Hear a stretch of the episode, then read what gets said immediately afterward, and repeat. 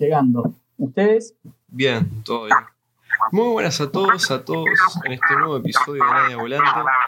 Esta vez tenemos el honor de hablar con Fernando Martínez, neurocirujano. ¿Cómo estás, Fernando? Bien, por suerte, bien, un poco accidentado el inicio de la, de la conversación, pero bueno, ya estamos, ya estoy instalado, por suerte. Todo cosas que pueden pasar. Cosas que pasan, dijo Larralde. Bueno, te retomo la primera pregunta. ¿Cómo es el día a día de un neurocirujano? bueno, eh, impredecible, este, te diría. Porque si bien tiene una, a ver, una cierta lógica como el día de cualquier persona, este, en el día a día te surgen cosas. Eh, mi, día típico empieza en el hospital de clínicas, donde estoy más de lunes a viernes hasta el mediodía este, salvo que tengamos que operar en el, hospital y bueno, ahí me quedo hasta que termine la cirugía. Y después del, mediodía, también dependiendo del día, si no tengo trabajo fuera del hospital, me quedo hasta las 3 o 4 de la tarde estudiando. Eh, y bueno, eh, después de que termino en el hospital, salgo a hacer la vuelta por, por las mutualistas, donde si tengo llamados, o a ver los, los posoperatorios, es decir, los pacientes operados, ver, cómo están. En general, salgo después del, del, hospital. Obviamente salgo que haya, salvo que haya, que haya algún llamado urgente o que requiere que esté antes, pero si no, normalmente mi día es así. ¿Y cuándo termina? Bueno, depende. Depende si tengo que operar o no. Este, a veces llego a mi casa a las 5, a veces llego a mi casa a las 8, a las 9, a las 10, este, a las 2 de la mañana. Entonces, por eso es un poco impredecible en ese sentido porque digamos que al trabajo mío se suma el trabajo de, mis amigos. Yo tengo dos o tres colegas con los cuales somos amigos y trabajamos juntos, y si ellos tienen que operar una urgencia, me llaman para que los ayude, y lo mismo pasa cuando yo tengo que operar. Entonces, por eso iba un poco a que es medio impredecible el día a día. Que tu trabajo es, dentro de todo, un trabajo de 24 horas. Sí, sí, te diría que 10 días al mes este, yo estoy disponible 24 horas para, un grupo de mutualistas, este, que sí, que me llamen a la hora que me llamen, el día que me llamen, estoy disponible. Después, los otros 20 días del mes es más o menos donde voy colocando las cirugías de coordinación, donde hago esto que hice ahora, de venir a, a Durazno a operar, o voy a Rivera a ayudar a un colega que vive allá y que a veces está solo, o voy a Paysandú. Entonces, digamos que el trabajo por el interior, que es una cosa que a mí me gusta bastante, lo hago en los, obviamente en los días que no estoy de guardia, al igual que intento poner los días que no estoy de guardia las cirugías de coordinación.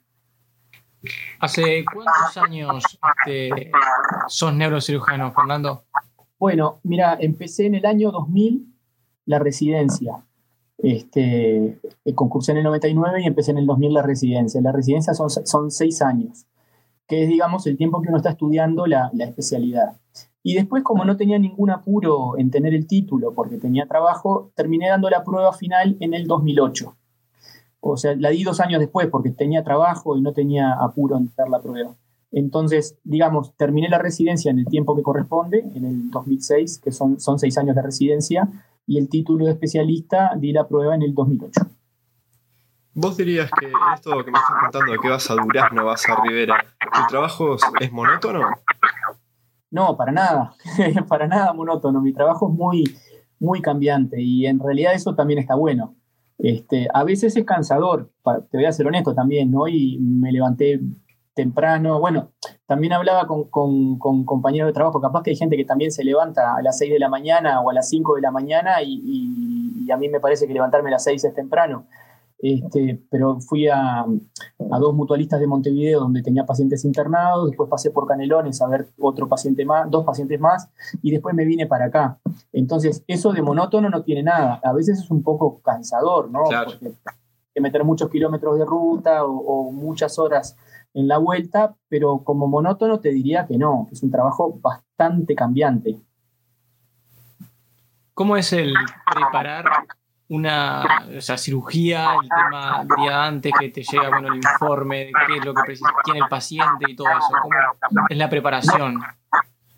Bueno, depende. Yo capaz que, eh, yo te voy a ser honesto, eh, capaz que en el imaginario popular este, calza mucho esto de Grey's Anatomy, ¿no? Donde, una de las estrellas es, eh, Derek Shepard, que es neurocirujano, y que la gente se cree que nuestra vida es medio así. Yo no la vi, pero por eso digo, uno de películas ve que el doctor viste que. Yo tampoco, nosotros acá estamos exentos de todo prejuicio. Bien, bien. No, porque yo, ¿sabés qué? Lo que pasa es que yo trato Creo, creo, que es un mecanismo de defensa, porque ya lo pensé varias veces. Yo trato de no pensar mucho en la cirugía. Eh, hay pocas cirugías que yo realmente me siento y las pienso mucho y estoy días antes pensándolas. Que esas son las que me parece que van a ser como que más dificultosas. O sea, eh, a, lo que voy es que yo no, me, encierro en un cuarto y empiezo a pensar en cómo va a ser la cirugía. Capaz que vengo, vengo manejando en el auto este, y me quedo pensando en la cirugía que voy a tener dentro de dos días. O estoy en el supermercado comprando hierba y, mientras paseo con el carrito ahí voy pensando en, bueno, ¿qué es lo que haría si me pasa tal cosa? Yo repaso las cirugías, pero no tengo como un ritual de, prepararme como haría un jugador de fútbol, de hacer la concentración la noche previa. Yo intento, intento de que mi vida sea eh, dentro de todo lo más normal posible, porque si no, no hay, no hay cabeza, ni cuerpo, ni familia que aguante.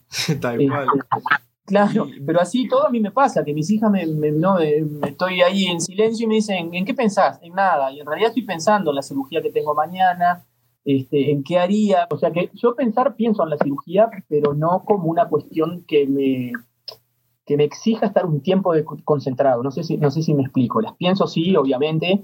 Pienso en los tiempos problemáticos, qué hago si se me presenta una complicación, cómo la manejo, este, pero trato de no de no estar, eh, no sé si me explico, o sea, estoy pendiente pero trato de no estar pendiente. Tal cual.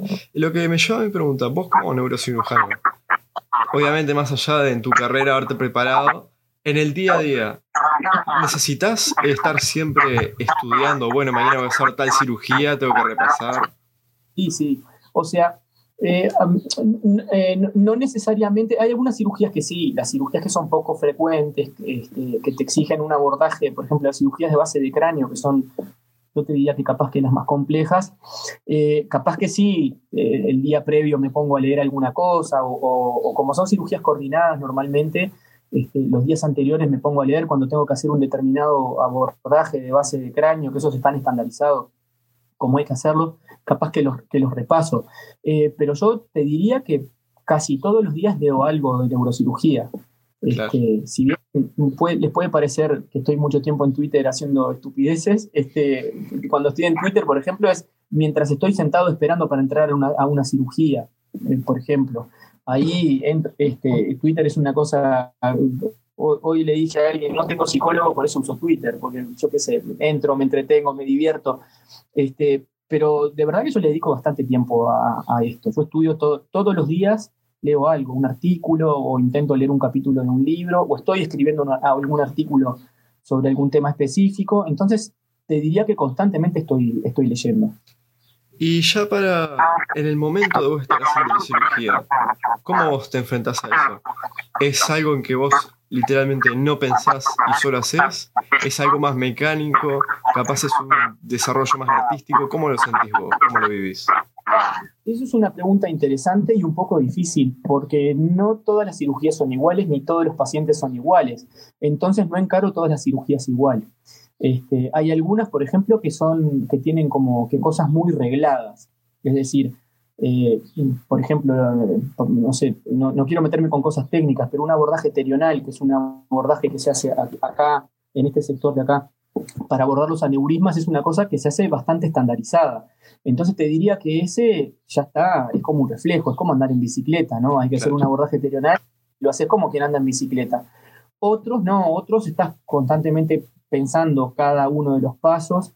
Este, hay otras cirugías que son muy artesanales, como decimos, o muy artísticas, este, por decirlo de otra forma, en el sentido de que te vas adaptando a cómo va, cómo va siendo la, cirugía. Este, tiene mucho, esto tiene mucho de improvisación, este, de improvisación en el sentido de que vos decís, bueno, eh, voy y estimulo el cerebro, y si el área motora está acá, hago tal cosa, y de repente vas y estimulas el área motora y no está ahí, está en otro lado, y ahí te pones a pensar en el momento, bueno, ¿y ahora qué hago? Porque en realidad me estoy encontrando con algo diferente a lo que esperaba. Entonces, eh, o, o, un aneurisma que vos te lo imaginás de una forma, lo ves en el estudio de una forma, y cuando entras ahí te das cuenta que no era o no te hiciste la composición tridimensional como era en ese paciente. Yo hace poco me pasó que me hice una idea tridimensional con un, con un aneurisma y cuando entré en realidad dije, pa, pero no está como yo me lo hubiera imaginado. Obviamente que eso fue una, un error mío, no, un error, este, que yo me hice la composición tridimensional diferente de lo que era en la realidad. Y ahí tuve que repensar la estrategia, decir, bueno, está, si está para este lado, entonces tengo que entrar por este otro lado. Tiene mucho de eso, de, de, improvisación, y, por eso también te exige eh, tener mucho volumen. Eh, eh, a lo que me refiero es que capaz que mucha gente piensa que nosotros trabajamos en muchos lados este, y que estamos en muchas cirugías por una cuestión económica o, de ansias económicas y realmente no es así, o no en mi caso por lo menos.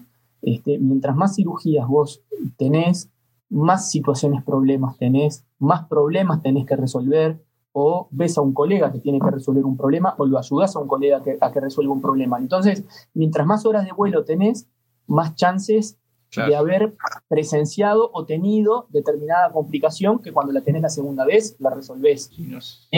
ahí. Bien. Te iba a consultar, este, viendo quizás vos tu trayectoria de estos años, ¿cómo recordás tu primera operación? Pa, eh, mirá, si te digo, creo que me acuerdo.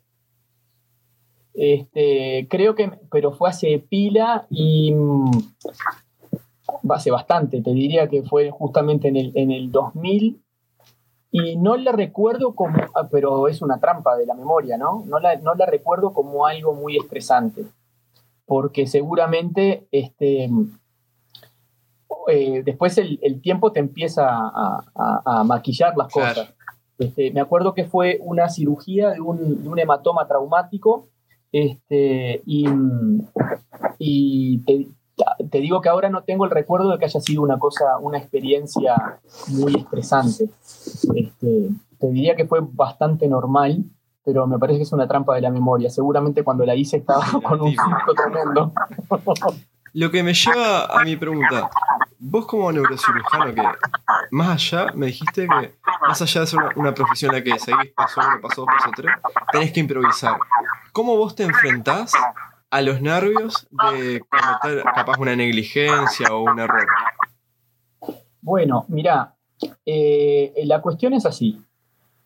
Em, es un tema bastante complejo y, no quiero mm, sonar este, soberbio porque, porque no, no, no, no, es, no, soy así, ni, este, ni como que todo te resbala. Pero si no podés vivir con eso, no podés hacer esto es, bien, es bien fácil. Eh, en algún momento de la, de, la, carrera o en algún momento de la, de la, profesión, eh, te pasa que tenés miedo. Porque, o, bueno, no sé, o a mí me pasó. capaz que hay gente que no. Yo hablo de mi, de mi experiencia.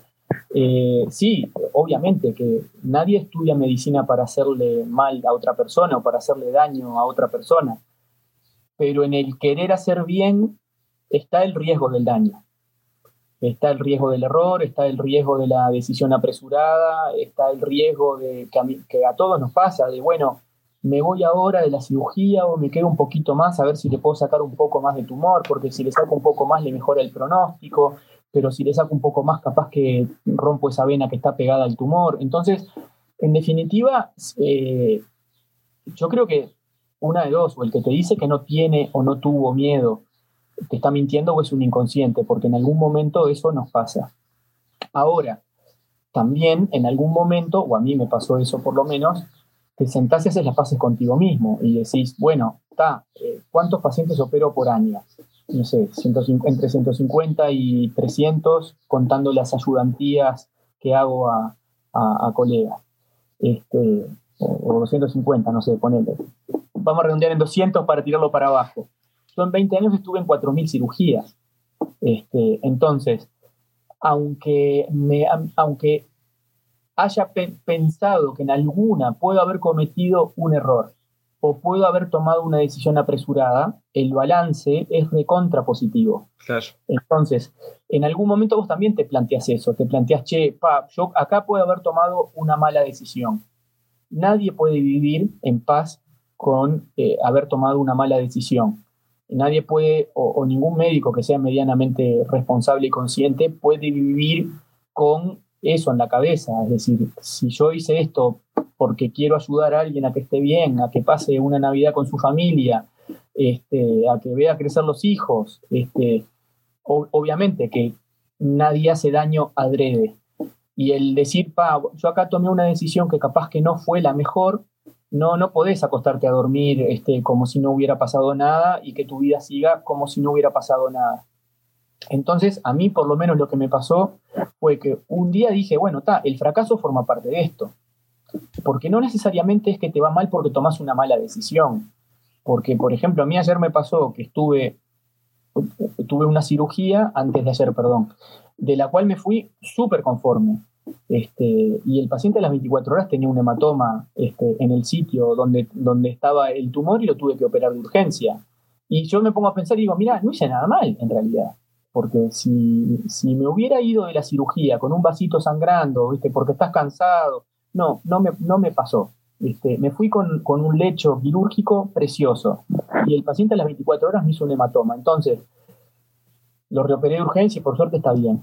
Este, pero entonces ahí te pasan dos cosas. O llegas a tu casa, te pegás con un látigo, te pensás que sos la peor persona del mundo porque el paciente tuvo un hematoma porque vos lo operaste, o pones las cosas en su justo lugar. Es decir, yo no lo operé porque tenía ganas, lo operé porque el señor tenía un tumor en el entendido de que yo estoy intentando cortar la evolución natural de esta enfermedad, en el entendido de que yo estoy tratando de este, quitar el tumor que a la larga lo va a matar, tengo una complicación. Bueno, ¿esa complicación me pasó por negligencia? No, porque me parece que no hice nada mal. Me pasó porque me pasó. Eh, pero igual me pasó. Y el paciente se puede morir por el hematoma. Entonces, en algún momento vos decís, está, pero mm, ¿cuánto, cuántas veces me pasa? ¿Estoy dentro de lo publicado este, en las revistas internacionales o me pasa más seguido? Si me pasa más seguido, capaz que tengo que replantearme lo que estoy haciendo, capaz que estoy haciendo algo mal.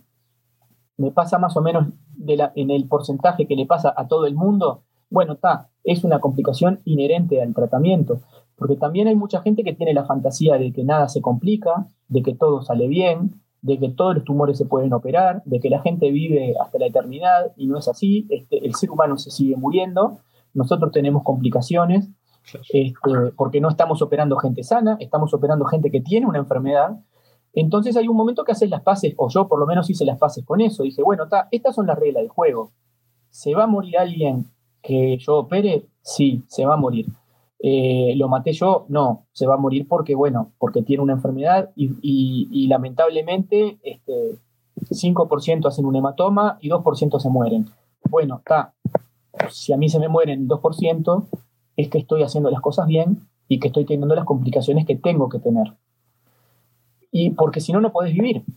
Es imposible este, hacer una cirugía que a las 24 horas el paciente tenga un hematoma y se muera y seguir tu vida normal y decir, ah, no, yo hice todo bien y, que te importe nada, que, te importe dos rábanos. Eh, no, es tremendo palo. Entonces, en algún momento vos haces las paces y decís, con esto, una de dos, o convivo con esto y aprendo a manejarlo, o me dedico a vender autos.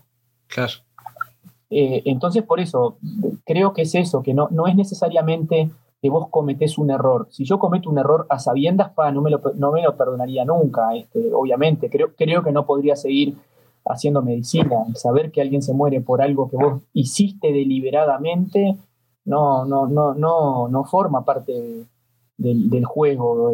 No, no pasa eso. Yo entiendo que un día puedes estar cansado, puedes estar con la guardia un poco más baja, sí, a todo el mundo le puede pasar en cualquier trabajo, pero si eso tiene una consecuencia este, grave para otra persona, yo dejaría de hacer lo que hago.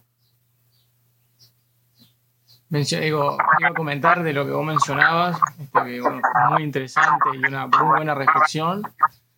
Eh, quizás también viendo en tu trayectoria, ¿cuál fue la operación quizás la más difícil, la que te llevó más horas, que saliste cansado y bueno, quizás estuviste frustrado después de eso? ¿O saliste bueno, contento porque todo salió bien? No, ahí me preguntaste varias cosas. claro, pero una que quizás nos puedan mencionar de... Porque, mira, yo a todo el mundo le digo lo mismo. La más difícil la que, la que voy a hacer ahora. Tengo, tengo que pensar que no es fácil. Yo a todo el mundo le digo lo mismo, porque viste, cuando, cuando das la información, este, uno también intenta transmitir tranquilidad. Entonces digo, mire, cirugía fácil, la única cirugía fácil es la que ya hice, ya terminé y me fue bien. El paciente marchó bárbaro. Si no, para mí son todas difíciles, hasta que termino como difícil, difícil que, recuerde que me haya hecho este, transpirar. Em, una cirugía media compleja de base de cráneo que, con un, tumor que operó un colega y que yo le hice el, abordaje, que es un abordaje bastante, bastante complejo. Y, bueno, este, esa eh, la recuerdo como una cirugía que solamente el abordaje llevó cuatro horas y algo y la cirugía del tumor llevó como seis horas. Este, después como difícil o como una que difícilmente me olvide, una cirugía para, reparar el, plexo braquial, que tuvimos un sangrado de la arteria subclavia y yo honestamente pensé que se me moría el paciente ahí y, fue horrible. Parecía como que el tiempo no terminaba de pasar más. Este, al final, por suerte, pude, contener el sangrado. Yo, siempre, después, por suerte, el paciente marchó muy bien y yo le, decía en broma, usted está vivo por este dedo, porque eh, le metí el dedo arriba a la arteria que estaba sangrando, paré el sangrado este, y, y al final como la, arteria se rompió eh, este, cerca del tórax, tuvimos que llamar a los cirujanos cardíacos que tuvieron que hacer como si fuera una cirugía cardíaca para poder ubicar el, origen de la arteria y, y, dónde estaba rota. Esa es de las que no me voy a olvidar nunca más. El día que me muera me voy a estar acordando de esa cirugía. Este, por, lo estresante, porque realmente pasé un momento muy, muy, muy feo. Este, y después, yo te diría que la mayoría eh, son de las lindas, de las que más o menos te va bien y, que, bueno, disfrutas del resultado posoperatorio. ¿Y dónde está para vos la satisfacción en tu trabajo? ¿Capaz de mantenerte más en cirugías seguras y bueno, ver que mi paciente está bien? ¿O capaz de enfrentarme a un gran desafío como el que acabas de contar y decir, ¡fua! Bueno, ¿sabés qué pasa? Que yo capaz que soy un neurocirujano un poco atípico. A mí no me da, o sea, ¿Sabés qué pasa? Que cuando vos decís me enfrento a tremendo desafío, a mí lo que me pasa es que ese desafío es la salud de otra persona. Capaz capaz que vos decís, pa, tengo tremendo tumor para operar. Bueno, pero ese tremendo tumor está en una persona. A mí no me causa placer tener que operar a alguien que capaz que se me muere. ¿Entendés? O sea, pero por eso capaz que yo soy atípico. No es que digo, o sea, eh, eh, no, no, me siento como una especie de semidios que va a luchar contra la batalla y entonces después cuando termino y le corté la cabeza a Megusa, me siento como el, como el héroe del libro. A mí eso no me pasa. Capaz que soy atípico, pero realmente no me pasa. La satisfacción para mí es ver eh, un, niño que crece. Este, para mí la satisfacción es ver un niño que no movía el brazo y que el papá me manda un mensaje dos, años después, que, no te estoy inventando, te estoy diciendo cosas que me pasan, que me dice, mire, gracias a usted mi hijo está jugando al fútbol de golero. Este, o eh, alguien que viene y me dice, mira, tuve un hijo y yo pensé que me iba, a morir. Este, o alguien que viene y me viene a la policlínica y me abraza y me dice, mi mujer se murió, pero te agradezco por los dos años que me la dejaste conmigo. E, esa es la satisfacción o ver, o ver un paciente que vos estás convencido que se va a morir porque está horrible y verlo entrar a la policlínica caminando, o ver a alguien que pensás que se va a quedar parapléjico y entra a la policlínica seis meses después caminando. Esa es la satisfacción, honestamente. Mirá que te juro que no, es para la hinchada, es lo que realmente siento. No, no siento la vanidad esa de decir, ah, esta persona camina gracias a mí. No, eso honestamente no me pasa, de verdad. Lo que me pasa es la alegría de ver el, ver el otro que está bien, este, pero no el, sentirme el padre de la criatura. No sé si me explico. Sí, sí, cómo no. Este, no es eso, mañana voy a operar tremendo tumor. No, yo la verdad es que no, no. Voy y digo, bueno, está, mañana tengo que operar un tumor, ojalá que me vaya bien y la satisfacción es ver a la persona bien. Porque si termina la cirugía y yo digo, pa, qué crack que soy, cómo saqué el tumor y el paciente se infecta y se muere, por más linda que haya sido la cirugía, por mejor que te haya sentido, el resultado es malísimo.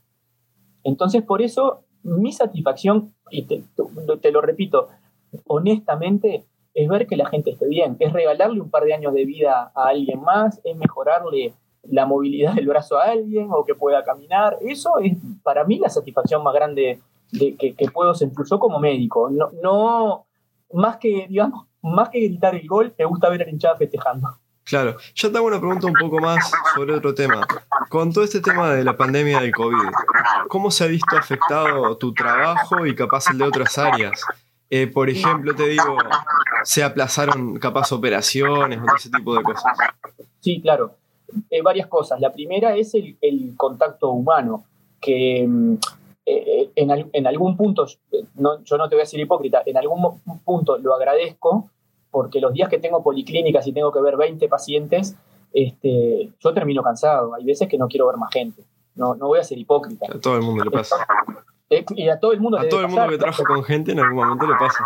Claro, en algún momento si está, por favor, no vengan más. Este, ahora necesito 10 minutos de mirar, de mirar el piso o de tomarme un mate. Este, entonces, el teletrabajo en ese sentido, los días esos que, que, tengo policlínicas muy largas, me, a mí me lo facilitó pero por otro lado también es verdad que te quita el contacto humano, el poder transmitirle tranquilidad a alguien hablándole, mirándole, mirándole a los ojos o, examinarlo. Este, eso nos, nos, cambió en algunas cosas para bien y en otras este, para mal.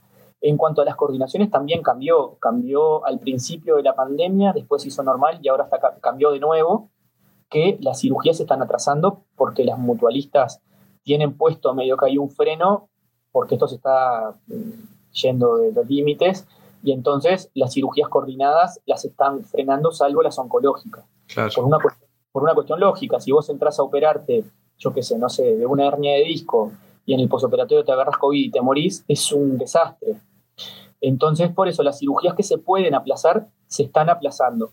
Lo otro que también eh, cambió la pandemia, sobre todo al principio, fue una cosa que me puso muy contento, que fue que operé menos, o, sea, operé menos traumatizado. Como no había movimiento, prácticamente no hubo accidentes de tránsito, prácticamente no tuvimos que operar chiquilines jóvenes este, con la cabeza partida al medio. Entonces en eso mi trabajo al principio de la pandemia cambió, después se normalizó porque empezamos a vivir este, todos de forma más o menos normal. A mí lo que más mejoró este, es que se atrasen las cirugías de coordinación porque el que termina poniendo la cara frente al paciente soy yo. Por más que yo le diga, mire, este, no sé, el CASMU, que es un lugar donde yo no trabajo, pero para, para justamente no involucrar nada, este, no me deja coordinar su cirugía de hernia de disco, soy yo el que le dice al paciente y soy yo que le tengo que explicar que es por el bien de él y por el bien de la comunidad. Porque, pero claro, que el, paciente te va a decir, bueno, pero la hernia es mía, a mí me importa solucionar mi problema. Sí, hoy y tiene razón. Este, entonces, esa capaz que es la parte más, la que a mí me gusta menos, el tener que poner la cara por una cosa que no es responsabilidad directa mía, pero termina siendo responsabilidad como integrante del equipo de, salud. Pero explicarle a alguien, sí, sí, sí, yo sé que le duele, pero jódase, eh, medio, medio no, no está bueno, es, es molesto hacer eso. Pero alguien tiene que poner la cara. Y ya como médico, ¿cómo ves el tema actual de la pandemia? Va muy mal. Este, eh, lo veo muy mal porque, eh, por eh, bueno, ya por, los anuncios que hizo el, el, CACH y lo que estamos viendo todos los días. Este, estamos teniendo días de 400, 500 casos, lo que significa que en tres días tenemos 1.500 casos si vos calculás que eh, los pacientes empiezan a manifestar los síntomas capaz que, o los síntomas de gravedad a los días, eso te puede implicar un número de personas en CTI y un número de muertos relativamente alto en los próximos 10, 15 días. Entonces, honestamente la veo, la veo muy difícil. La veo muy difícil porque la gente, en reglas generales, no dejó de hacer su vida eh, normal, no se, no se limita, vos ves grupos de 20 personas en la playa, este, hace poco me comentaron, no, fulanita se contagió en un cumpleaños, digo, pero ¿cómo un cumpleaños? No, no, no, no existe ir a un cumpleaños ahora, en esta situación no. Este, entonces por eso no, no la veo bien, porque la gente no tomó conciencia hasta que se nos vino la avalancha arriba. Y después que se te viene la avalancha arriba con esto, que tiene una alta contagiosidad, es muy difícil de parar. Claro, no solamente le pasó a la gente, sino a todos los países. De, ah, esto no hay drama después. Claro, fíjate Alemania. Este, yo creo que los alemanes son bastante más disciplinados que los uruguayos y se les vino el malón arriba.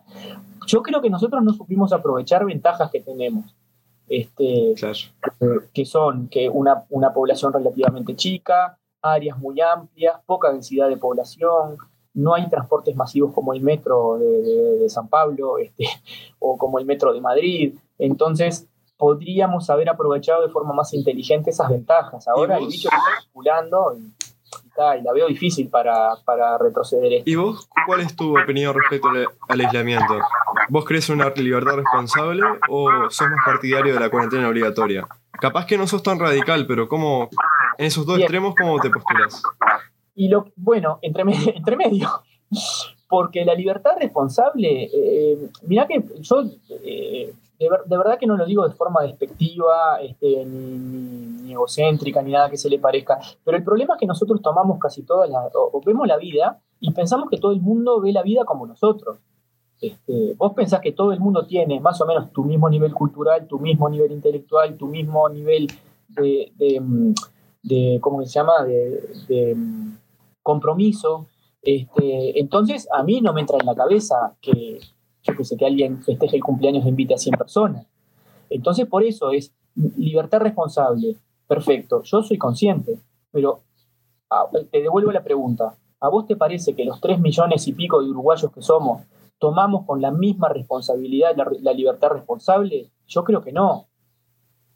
Entonces, ahí es donde yo estoy a mitad de camino. No sé si cuarentena obligatoria, porque entiendo las implicancias que tiene para el sistema económico, las entiendo, yo pondría cuarentena obligatoria si, fuera gobierno y si estuviera dispuesto a asumir costos sociales, si estuviera dispuesto a endeudarme para decirle al que no tiene para comer que ese la luz está paga, el alquiler no, nadie, nadie lo va a echar si no puede pagar el alquiler y va a tener una canasta con comida en la puerta de su casa, pero usted no salga.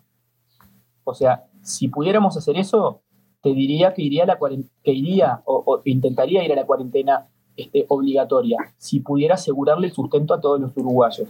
En esta situación, que, bueno, que es muy difícil parar la, economía, y lo entiendo, es el gobierno el que, ve si toma el costo de mayor número de contagios, mayor número de muertes, este, y bueno, es una decisión que no me gusta. Yo, yo no me postulé a presidente, no tengo que tomar. no, me gustaría tener que tomarla, ¿no? Como alguien me dijo el otro día, ponete en el lugar del presidente. digo, no, porque fue él el que se puso ahí. no, fue él el que dijo, yo quiero ser presidente. Bueno, macho, ahora tenés que apechugar. ¿Y cómo te ves? Creo, que está en camino.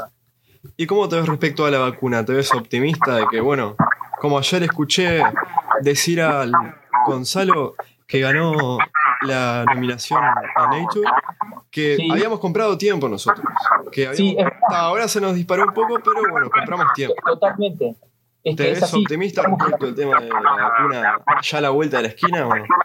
Claro, eso, eso sin duda, o sea, si, si los números que muestran los, los, laboratorios son reales, que deberían, este, te diría que eso es lo que nos va, esa es la cuerda que nos va a salvar que podamos empezar a vacunar justo ahora que estamos recibiendo la, primera ola, ¿no? Este, Yo creo que lo que dijo Moratorio es, una enorme verdad, que también lo dijo, lo dijo Radi. Ganamos tiempo, tuvimos, mirá, nueve meses viviendo en el paraíso, en una burbuja. Ahora estamos en la misma realidad que tienen nuestros vecinos. Claro, es como dijo Radi, en vez de 3.000 muertos tenemos 100. Si, si, si hacemos la mortalidad comparativa por población, entonces, ganamos 2.900 muertos. Mirá, lo que ganamos.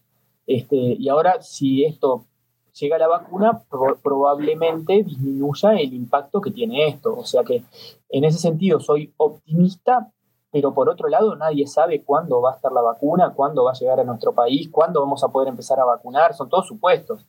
Entonces, por eso es, una, es un optimismo. Claro, hasta ahí no. Y capaz un poco sacándote de tema, vos anteriormente me habías mencionado algo de traumatología y que veías jóvenes muchas veces con la cabeza partida. Vos, respecto a, los accidentes de tránsito, Más en- nosotros somos de 33 en el interior. Más en Montevideo, que es una ciudad muy movida. En jóvenes, ¿cómo lo ves? Bueno, em, En situación normal, fuera pandemia, ¿verdad? Claro, no, que- yo creo que tenemos suerte. Tenemos suerte de que somos un país que tiene una densidad de población baja este, y que por lo tanto tenés menos chances de que se crucen autos. Porque yo lo que veo en las rutas es, y cómo maneja la gente, este, es una cosa que da pavor.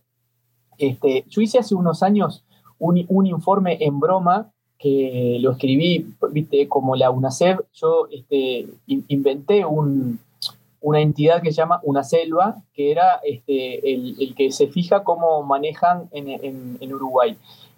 Eh, eso fue en Rosario, en Colonia, salí a correr un día de noche y empecé a contar la gente que me cruzaba en moto.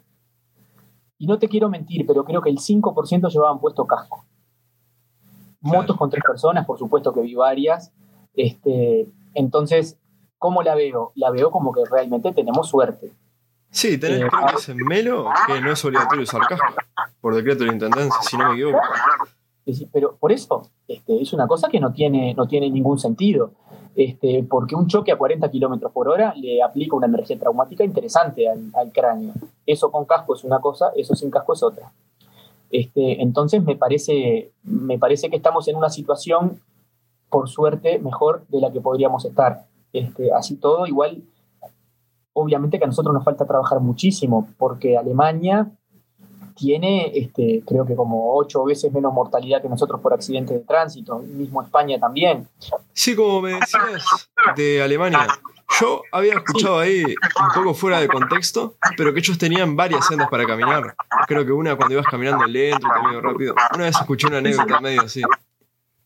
Sí, sí, eh, la- las autopistas tienen cuatro carriles, tienen un carril que dice más de 90, más de 110, más de 130, sin límite.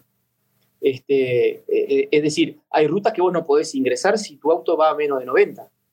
Si, si no podés ir, perdón, a, más de 90, este, no te dejan ingresar. Entonces, acá yo ve- hago ruta y me cruzo con maquinaria agrícola Claro. tractores, los, los mosquitos con, dos, con una camioneta atrás y otra adelante en una ruta nacional donde se supone que el transporte debería ser rápido. Te, te cruzás pelotones de ciclistas que tienen derecho a andar en bicicleta, por supuesto. ¿Están haciendo deporte? Sí, claro, muy sano, pero no en una ruta nacional, este, donde tienen camiones transportando madera, camiones transportando vacas. Yo que eh, tengo que salir rajando a canelones a ver un enfermo. Este, entonces, es como que eso en otros países realmente no te pasa. Eh, en Alemania, por ejemplo, yo tuve la suerte de, de manejar este, en, en Alemania, pero alquilé un auto que, bueno, que no me permitía andar muy rápido, este, pero las rutas están cerradas a los, a los costados, no hay chance, no hay cruces. Entonces, por eso no tienen límites de velocidad. No te vas a encontrar con un semáforo en la ruta, no te vas a encontrar este, con, un, con un cruce, con una rotonda. En las autopistas son autopistas. Acá es todo, bueno, a la que te criaste, pero, eh, pero, en el- pero lo digo bien, porque tener esa, esa infraestructura es muy cara. Entonces, nosotros tenemos la infraestructura que podemos. Entonces, ¿en quién recae? En no vayas rápido, porque con la ruta que tenemos no te, no te podemos permitir ir rápido. Entonces, los traslados terminan siendo eternos. Este, si las rutas fueran mejores, eh, me, parece que me parece también tendríamos menos accidentes. Obviamente, eso de que, de que exista un carril de ida y un carril de vuelta sin separación entre medio es la invitación al desastre, ¿no? Claro. Totalmente. Te dejo con la última pregunta. Te la dejo solo. Está. Este, quizás para ir finalizando, un mensaje como médico. Para. este, también quizás por el tema de las rutas, para que la gente en las fiestas se va a mover. Y a su vez, este, Por la pandemia. por la pandemia, exactamente. Bueno, bueno, el mensaje es, Global. es este, mirá. Sí. Eh, eh, el, el mensaje no es, un, no es un mensaje, a ver, este, pesimista, Eh, pero ma- trataría de que sea realista. Este, no, no hay otra vuelta que comprometerse en serio con lo, con lo que está pasando y tratar de hacer todo lo que esté del lado de nosotros para que esto no, no siga empeorando. Eh, más contagios, son más ingresos a CTI, más muertes. Este, lamentablemente esto no mata solamente a los viejos. Hay dos colegas de 62 y 63 años creo que lamentablemente fallecieron. Hay gente joven que ingresa a CTI. Mientras más casos tengamos, más chances de tener gente joven muerta, lamentablemente. Este, entonces, mi, mi mensaje es, la vida es un regalo, las cosas pasan, dentro de 10 años estaremos diciendo, che, ¿te acordás que tuve nueve meses? Y ni nos vamos a acordar de esos nueve meses de, encierro relativo. Creo que es momento de, todos comprometernos en serio y hacer todo lo que uno pueda para disminuir los contagios este, y tratar de pasar las fiestas bien, como queremos, con la gente que queremos y no con alguien internado este, en un hospital o en o en un CTI. Este, las medidas son bien sencillas, son tratar de tener la, menor cantidad de contactos posible, este, protegerse siempre con el uso de tapabocas, usar, eh, tratar de, hacer actividades en ambientes libres. ¿Quieren juntarse a tomar mate con algún amigo? Júntense a tomar mate con algún amigo, pero al aire libre, manteniendo más o menos dos metros. Se puede conversar con alguien este, estando a metro y medio, dos, perfectamente, sin ningún problema mis hijas se juntan con las amigas y se sientan a dos metros. Este, entonces es eso, vamos a apretar un poquito el cinturón entre todos para que el futuro sea un poco mejor. Si no, en enero vamos a estar agarrándonos la cabeza por lo que no hicimos ahora. ¿Algo más que quieras hablar? Y bueno, agradecerte por tu tiempo, Fernando, por más movida que haya sido la logística. Sí, estuvo compleja. Les agradezco a ustedes la paciencia. No, no, no, Y nos vemos, gracias por escucharnos. Eh, no, eh, de verdad muchas gracias, fue súper interesante porque las, de verdad las preguntas que me hicieron estaban buenas porque no eran, no, eran estructuradas, me parece que apuntaron a, cosas de la, de la, profesión que está, que está bueno este, hablar, no tanto eso de, la solemnidad de la neurocirugía, que para mí no existe. Me gustó que me preguntaran por ese, por ese tipo de cosas. Los, los, felicito y, les agradezco pila en serio. Muchas gracias. Nos vemos en el próximo episodio. Lo que necesiten.